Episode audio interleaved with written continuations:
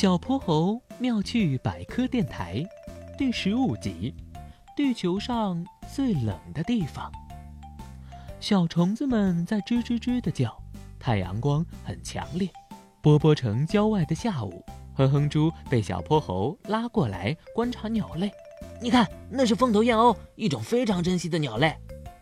小泼猴低声说着，生怕惊动了鸟儿，但满脸都是藏不住的兴奋。再看一旁的哼哼猪，满脸的汗珠，已经热得吐舌头了。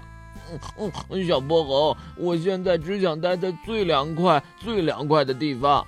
嘿嘿，那你要待在空调房间里啦。哼哼猪听完点点头，但马上又把头摇得跟拨浪鼓一样。不不，呃，要比空调房间还要冷。小泼猴转了转眼睛，那你要去西伯利亚了。西伯利亚在哪儿？它是地球上最冷的地方吗？小泼猴放下了手里的望远镜，认真的思考了一下。嗯，它还不是地球上最冷的地方。听玄教授说啊，地球上记录到温度最低的地方是在南极洲一个叫做富士冰穹山脉的地方。